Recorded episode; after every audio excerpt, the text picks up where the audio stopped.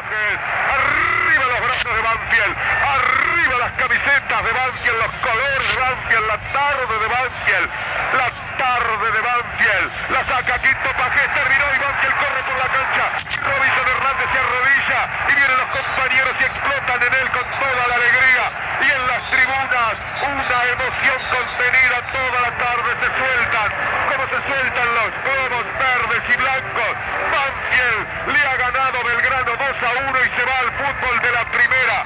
Por amor propio, en la adversidad, cuando parecía que la suerte estaba echada, cuando todos creían que Belgrano había cruzado el Rubicón y que habían dicho Alea Jacta es, la suerte está echada.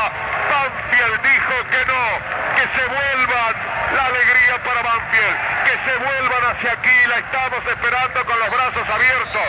Y fue entonces el severo Pampa y el enorme Robinson y el pícaro Marcelo Benítez y el potente Aquino los que le permiten a Banfield ahora festejar con los torsos desnudos y por suerte con poca gente que se mete en la cancha.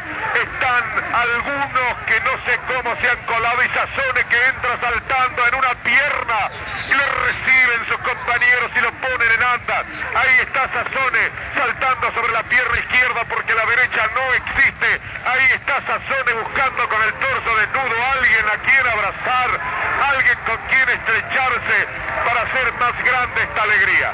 Los jugadores de Belgrano con un fútbol muy convincente se han quedado en la mitad de la cancha abrazados, convertidos en un racimo de jugadores que van a aplaudir seguramente el festejo de Banfield. Hay lágrimas en los jugadores de Belgrano que